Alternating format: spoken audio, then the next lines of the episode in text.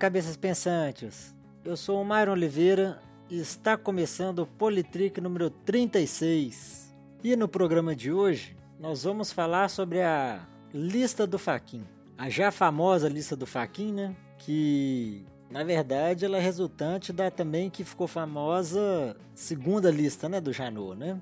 Acontece que no dia 11 de abril o ministro do STF, o Edson Fachin, que é relator da Lava Jato, ele determinou então a abertura do inquérito aí contra vários políticos, ex-políticos, né, várias pessoas, né? E dentre essas pessoas nós temos aí ministros, senadores, deputados federais, tem casos de um ministro do Tribunal de Contas da União, governadores, né? um punhado de gente. E o que dá aí um total de 108 pessoas e que tem como base as delações de 78 executivos e ex-executivos da Odebrecht. Então aquela lista do Janot, que há um tempo atrás ela seria aí um, um terror para os políticos, na verdade ela não acabou não sendo divulgada e acabou resultando então na lista do Faquin, que aí sim ela realmente foi divulgada e, foi pública para todo mundo. Foi liberado o acesso a, aos vídeos dos depoimentos e tudo, o que inclusive gerou de certa forma um, uma crítica também por essa extensa divulgação desses vídeos. E essa crítica ela se deu por realmente expor as pessoas, porque na verdade, essa lista do Faquin tem uma lista de pessoas que, na verdade, elas agora vão passar a ser investigadas. Isso não quer dizer que elas sejam culpadas de algum crime. Elas vão ser investigadas.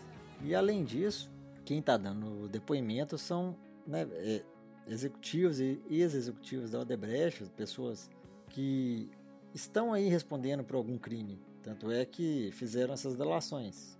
Então, tem uma certa crítica em cima disso por ter essas. É, por acabar induzindo as pessoas a, a já acusarem os investigados também antes de serem condenados, né? antes, antes da investigação e que a, a, apontam eles a serem culpados ou não, a serem inocentes. E uma coisa que essa lista mostrou é que não há preferência para um determinado partido político. Nós temos aí que aqueles que possuem maior número de inquéritos são os senadores Aécio Neves, do PSDB, e o Romero Jucá, do PMDB, cada um com cinco inquéritos. E dentre a lista aí de políticos envolvidos dos partidos, nós temos vários partidos. Tem PT, PMDB, PSDB, PP, DEM, PSD, vários, vários partidos. Então, se a gente analisar friamente como que seria a participação da Odebrecht, a gente pode pensar aí que tem uma certa lógica na Odebrecht ter financiado aí campanhas de diversos partidos. Afinal de contas, o objetivo da Odebrecht era crescer, era se tornar uma empresa cada vez maior conseguir cada vez mais contratos. Então, em uma eleição, não tem como você saber quem vai ganhar a eleição. Por mais que pesquisas mostram um determinado candidato esteja na frente, isso não quer dizer que ele vai ganhar. Vide aí as últimas eleições, a última eleição nos Estados Unidos. Então, você pensando que o objetivo da Odebrecht é sempre conseguir ganhar esses contratos públicos, então ela teria que investir, investir, né? aí, ela teria que é, ajudar é, políticos de vários partidos que estiverem concorrendo, tanto aqueles que estão acima da, né, que estão na frente nas pesquisas, quanto aqueles que estão em segundo ou terceiro lugar nas pesquisas, porque se o objetivo dela é sempre ganhar, já pensou se ela investe? Lá vai eu com essa palavra investe de novo. Vamos supor que ela financie um determinado candidato e se ele perde, então a Odebrecht ficaria durante o governo é, não impossibilitada, mas teria dificuldades em conseguir esses contratos públicos. Lembrando que esse tipo de dinheiro que o Odebrecht colocava na, nas, nas campanhas era para poder garantir esses contratos. É aquela coisa, né? Uma mão lava a outra, né? Eu te ajudo aqui e você me ajuda ali. Seria isso.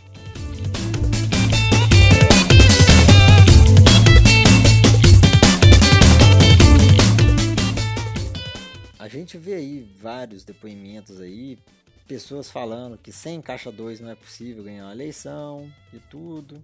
E a gente fica com aquele sentimento, né? De certa forma, a gente sabia que todo candidato aí, não pode ser, não sei se eu digo todos, mas assim, a gente tinha aquela ideia de que existia caixa 2 e ele, ele era usado para ganhar a eleição tinha que usar caixa 2, basicamente. É, a gente não tinha o conhecimento disso, mas a gente imaginava que era assim. Então essa questão da Odebrecht, eu acho que serviu para expor essa, essa situação de algo que a gente já imaginava que existia, então isso serviu para expor que provar que realmente existe. Agora, a gente tem que pensar que a Odebrecht é só uma empresa, né? E quantas empresas também fazem esse tipo de, de ação? Eu falei aqui um, rapidamente sobre políticos envolvidos e partidos e Caixa 2, mas eu não contei aqui como que funcionava o esquema. Então, falando de forma bem simples, era o seguinte: a Odebrecht financiava o Caixa 2 nas campanhas, pagava, né? Dava dinheiro para os candidatos para poderem fazer Caixa 2 e, consequentemente, esses candidatos, ao serem eleitos, eles facilitavam contratos com a Odebrecht. Então, esse dinheiro que a Odebrecht dava para o candidato, ela recebia depois em forma de contrato. Ou seja, nós, cidadãos, financiávamos as campanhas e as obras. Porque se o dinheiro que ia para a Caixa 2 para as campanhas vinham das obras, e as obras são pagas com impostos, com dinheiro de imposto, que quem paga somos nós, éramos nós que financiávamos essa bandalheira aí. E parece que além de dinheiro para a Caixa 2, também tinha aí é, dinheiro para poder ter favorecimentos em algumas leis. Né? Alguma alteração de lei, algum projeto de lei que favorecesse também a empresa. E reafirmando aqui então, esse daí é o esquema do Odebrecht. Será que não tinham outras empresas que também faziam isso?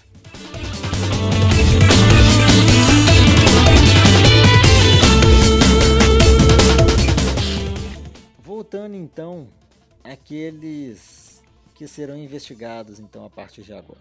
Nós temos aí que o presidente Michel Temer, ele chegou a ser citado em dois pedidos de abertura de inquérito. Porém, o nome dele não, não está incluso nessa lista como investigado, porque ele possui algo chamado de imunidade temporária, e isso quer dizer que ele só pode responder por crimes que né, decorrem do exercício do mandato. Então, esses crimes que estão sendo citados aí pela Odebrecht ocorreram quando o Michel Temer era vice-presidente da República. Agora que ele é presidente, no momento ele não pode responder por esses crimes. Ele possui aí um, a imunidade temporária. Então é por isso que ele não, não está sendo investigado. E dentre aqueles que estão sendo investigados, nós temos aí que os senadores, os deputados e o ministro possuem aí foro privilegiado e só podem ser julgados pelo STF. Os governadores, eles também possuem foro privilegiado e eles serão julgados pelo STJ. E os, e os empresários, ex-parlamentares, ex-presidentes, eles não possuem foro privilegiado e, portanto, vão ser julgados pelas varas da Justiça Federal. Citei aí ex-presidentes porque os ex-presidentes realmente estão sendo. Também consta o nome de ex-presidentes na lista do Faquin. Tanto, tanto a ex-presidente Dilma quanto o ex-presidente Lula e o ex-presidente Fernando Henrique Cardoso. Consta também o nome do ex-presidente Collor, porém, como senador, ele possui foro privilegiado e, portanto, será julgado pelo STF. Como eu já disse aí em um programa ou um, alguns programas anteriores, o STF não, não é muito célere nesses tipos de julgamento. Demora muito para poder chegar no resultado, o que acaba aí caducando o crime, né? Só para vocês terem uma ideia, da primeira lista do Janot, que foi encaminhada ao STF, que foi lá em março de 2017, ou seja, tem mais de dois anos, um pouco mais de dois anos, até agora, ninguém foi julgado pelo Supremo. Ninguém. Não teve resultado nenhum julgamento. Mas saiu a notícia aí de que o STF criou um grupo de trabalho para poder acelerar a Lava Jato. Então, assim, a gente espera que realmente tenha aí uma força-tarefa para poder realmente fazer essas investigações. Porque o que a gente mais deseja é que seja investigado e que chegamos a, a conclusões justas e que se resolva isso, essa questão política, né? A gente não pode ficar nesse limbo eternamente. É, mas a gente também não pode só confiar no STF. É claro que é, esses políticos ainda são investigados, eles não são culpados, mas nós também podemos fazer a nossa parte. A gente pode não reeleger ninguém nas próximas eleições. Assim, eles perdem o foro privilegiado e poderão ser julgados nas varas da Justiça Federal, que é um julgamento que costuma ocorrer mais rápido do que os julgamentos no STF. Então, eu acho que é algo que a gente deveria fazer. Não reeleger ninguém. Mas pretendo muito voltar com esse tema ano que vem, quando chegarmos mais próximos das eleições. Uma matéria do Congresso em Foco que eu achei muito interessante, que na verdade a matéria não é muito bem deles. Eles divulgaram aí um, um levantamento que foi feito pelo jornal O Globo, que consta nesse levantamento que um terço dos políticos citados na lista de, do Faquin dobraram o patrimônio nos últimos 15 anos. E assim, existem casos absurdos. Daqueles que tiveram a própria matéria do Congresso em Foco, coloca aqui um título assim: o recordista. Então, o recordista foi o deputado federal Vander, Vander Lobe, do PT do Mato Grosso do Sul, e que de 2002 até 2014, o patrimônio dele aumentou 22 mil por cento.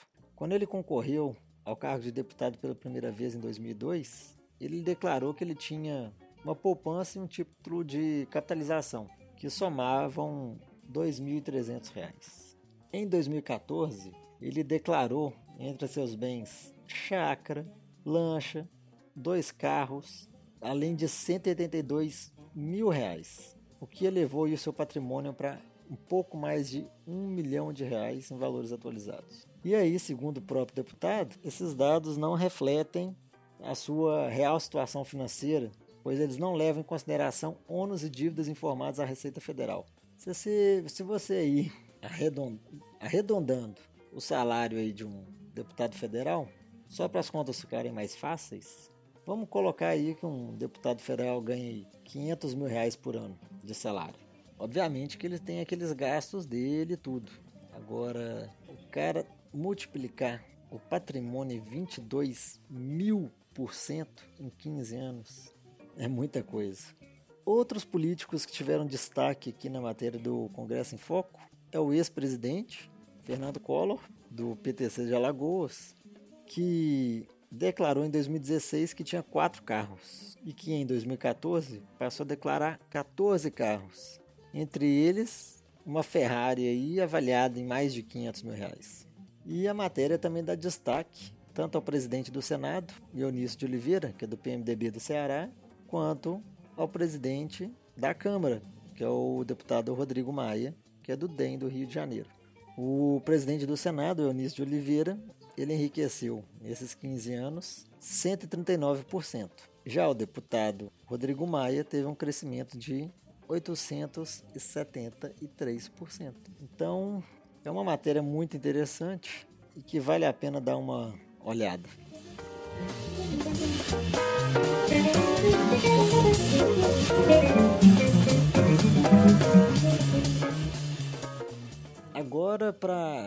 Finalizar, eu queria. Eu sou uma pessoa muito otimista, então eu realmente quero acreditar que a Lava Jato ela realmente vai trazer melhorias para o nosso país. Ela está expondo aí um, uma situação aí que eu acho que conhecíamos, mas que não, como eu falei, né, não, não tinha nada concreto. E eu acho que eu acho que a gente pode muito avançar nisso. A gente sabendo como que esses esquemas são feitos e tudo, isso pode dificultar que isso continue acontecendo, porque a gente vai ficar mais atento a isso. A gente sabendo que existe, como que é feito, a gente tem a capacidade maior de fiscalização. Então eu acho sim que a Lava Jato pode deixar esse legado de que vai ser mais difícil continuar realizando esse tipo de transação daqui para frente. Eu quero acreditar nisso e, e quero ver isso acontecer. E só lembrando aqui, para poder fechar o programa, a Odebrecht, ela, além de obras aqui no Brasil, ela também tem obras em vários países aqui da América do Sul, alguns países da África e também nos Estados Unidos. E se não me engano, no México também. Ela também está tendo problemas com obras em outros países. Já chegou a assinar acordos de leniência, se não me engano, nos Estados Unidos. E está tendo obras investigadas sim na América do Sul, que pode prejudicar muito a empresa. Se ela tiver as suas obras suspensas ou não puder mais é, concorrer em licitações e tudo, isso realmente pode prejudicar a empresa. Então, o problema parece que não é só no Brasil, está também em outros países. E fechando aqui então, é só um recado que eu quero é, deixar aqui é que parece que nós temos muitas pessoas aí que estão tendo políticos de estimação. Depois que saiu essa lista do Faquinha aí, tem gente comemorando porque é, tem político do partido contrário ao dele que está na lista. Esquecendo que tem políticos também do partido dele na lista. Não é só o adversário que está lá, não. E ele também está. Então, nós não podemos ficar protegendo políticos nem ficar comemorando porque ah, o outro também roubou. Não, tem que acabar esse negócio de ter políticos de estimação. Nós não podemos ficar defendendo políticos que façam coisa errada. Se tiver que trocar todo mundo, que troquemos. A gente tem que ficar tentando. E se não der certo, vamos trocar de novo. Uma hora vai dar certo. Como eu falei, eu sou otimista e acredito assim que uma hora a gente vai conseguir sim chegar lá. Mas é isso então. Fechamos aqui o programa de hoje. Peço então que você nos acompanhe nas nossas redes sociais. Acesse lá o nosso site, que é o politrick.com.br. E também converse com a gente no nosso Twitter, que é o pod politrick. E também no nosso Facebook, que é o podcast Politrick. É isso então. Semana que vem estamos de volta. Um abraço. Falou!